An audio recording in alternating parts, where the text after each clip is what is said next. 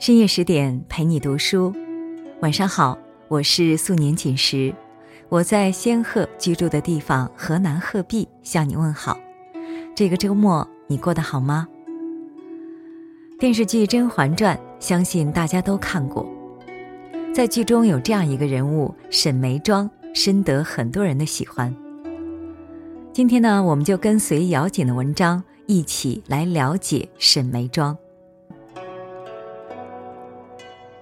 张小娴说：“打拼和上进，不是做给别人看，而是为了不枉此生。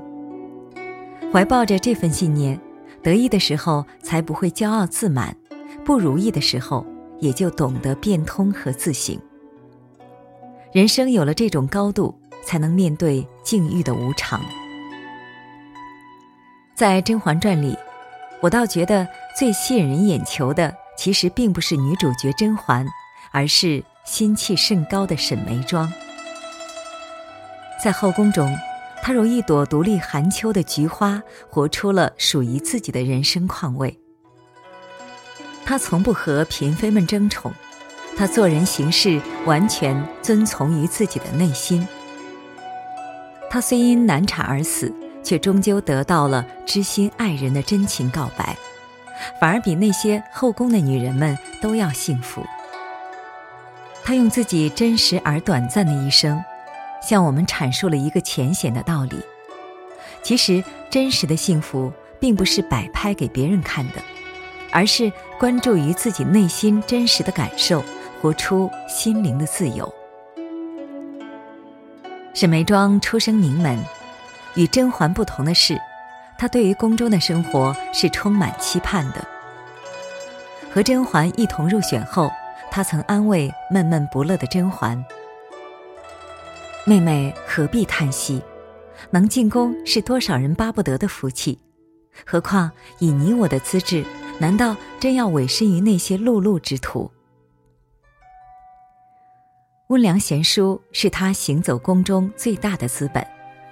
这也让他很快得到了皇上的宠幸。当皇上问他为什么喜欢菊花时，他笑着回答：“宁可枝头抱香死，何曾吹落北风中。”臣妾就是喜欢他的气节。这让皇上对他刮目相看。皇上欣赏他的才学和稳重，让他协助华妃管理六宫事宜。将宫中所有的菊花都赏赐给他，并把他的住所改名为存菊堂。木秀于林，风必摧之。盛宠之下的梅庄被华妃陷害，假孕争宠，而他所爱的皇上却根本不相信他。在他被禁足后，他的日子过得连奴才都不如。华妃几次三番的欲置他于死地。不是在他的饭菜中下毒，就是让他感染食疫，而那个对他宠爱有加的皇上，却似乎把他给忘了。幸好静妃及时发现饭菜有毒，幸好有甄嬛和温太医时常的守护照顾，他才能安然度过那段非常时光。纵然我知道一朝要嫁与君王，虽不敢奢望举案齐眉。却也是指望他能信我、怜我，让我可以有终身的依靠。看来，终究是我错了。眉庄骨子里是一个傲气和傲骨兼具的女子，她眼中的爱情其实很简单，就是能够真心待他，哪怕是皇上。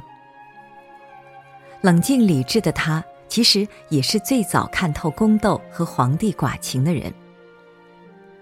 温太医在他病榻前的悉心照顾，让他感受到了人世间最后一点暖。为了追求心中的爱情，他把皇太后赐予他和皇上的合欢酒故意灌给了温太医。本以为是在催情酒的作用下，温实初才和他做了越轨之事。直至她难产生下女儿，奄奄一息之时，温实初才道出实情。药物不足以让我动情。看着这个自己爱着的男人，也一直爱着自己，沈眉庄此生再无遗憾，在温实初的臂弯中，溘然长逝。沈眉庄是一个内心刚毅、有一定反抗精神的女子。她的蜕变在于，她按照封建社会“女子无才便是德”的标准要求自己，但她万万没想到的是，自己所遵从的道德标准却是失去自我的开始。在对皇上的宠荣彻底失望后，她开始了寻找内心所爱的抗争。这种遵从内心、敢爱敢恨的决然，着实令人钦佩。对于后宫嫔妃来说，后宫就是职场，能否得到荣宠，不仅关系到自身的安危和利益，也关系到整个家族的兴衰荣辱。朕更喜欢菊花独立秋风，不与百花争艳，耐得住寂寞，才能想得住长远。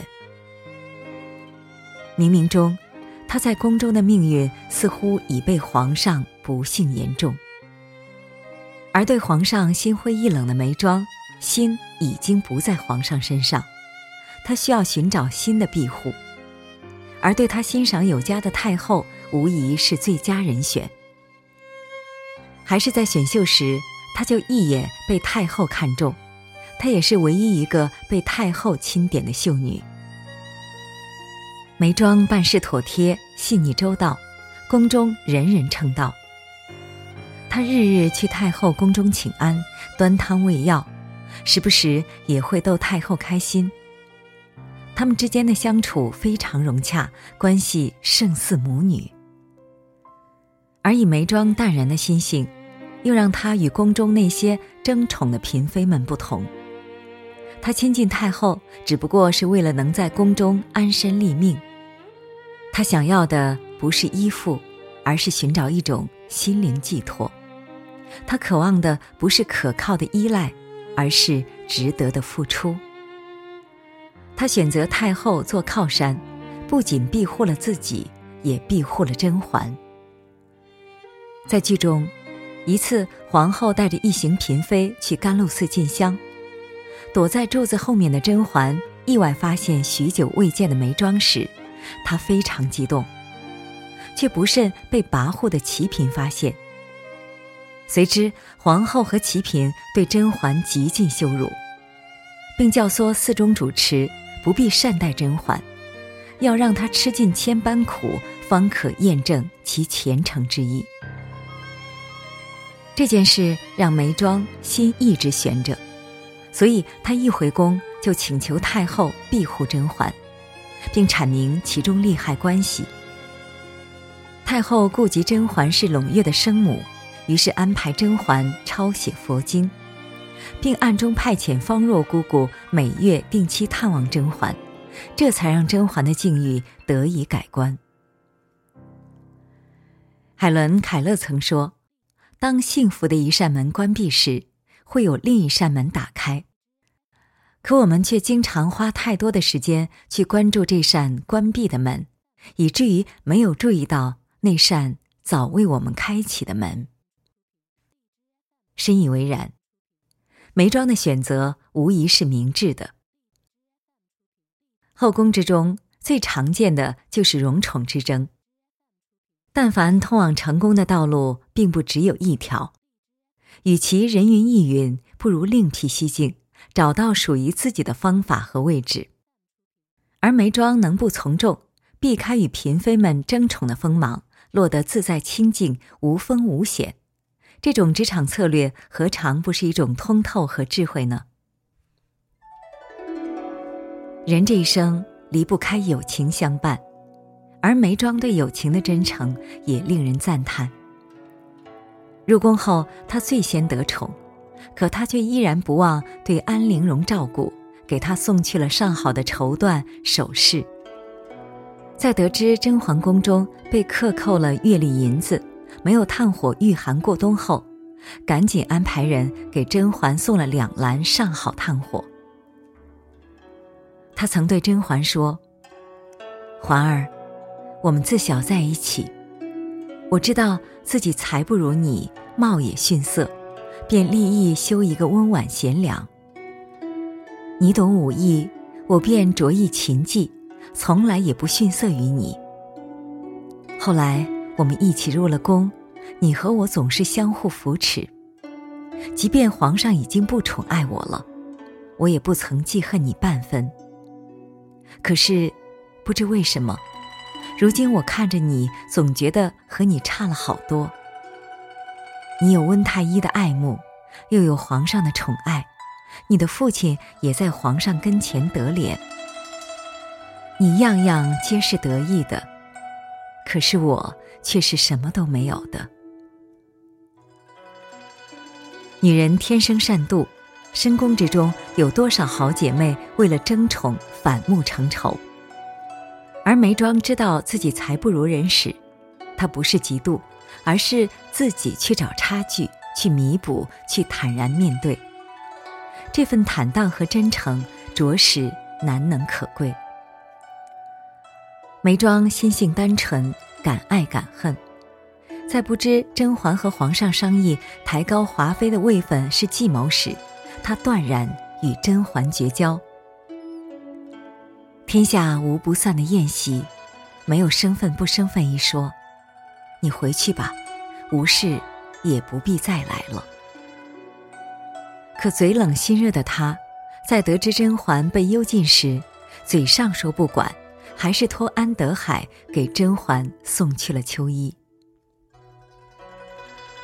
最令人感动的是他的两次陪跪，第一次是甄嬛被华妃罚跪，烈日下求情的人不止眉庄一个，可坚持到最后的却只有他一人。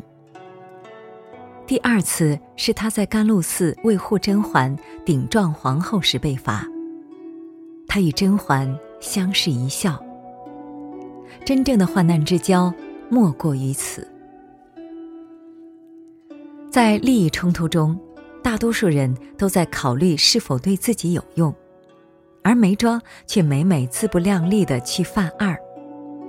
他明知帮不上忙，还会连累自己，这样的犯二更让人动容。有人曾说，沈眉庄和薛宝钗很像，他们虽然有着同样的温良贤淑，但在对待友情的态度上，眉庄显然更真诚。在《红楼梦》中，当宝钗在滴翠亭无意偷听到坠儿和小红的私聊，当觉察出自己行为可能被发现时，她急中生智地叫了一声“嫔儿”，成功把矛盾转接到林黛玉身上。可见她的圆滑和八面玲珑。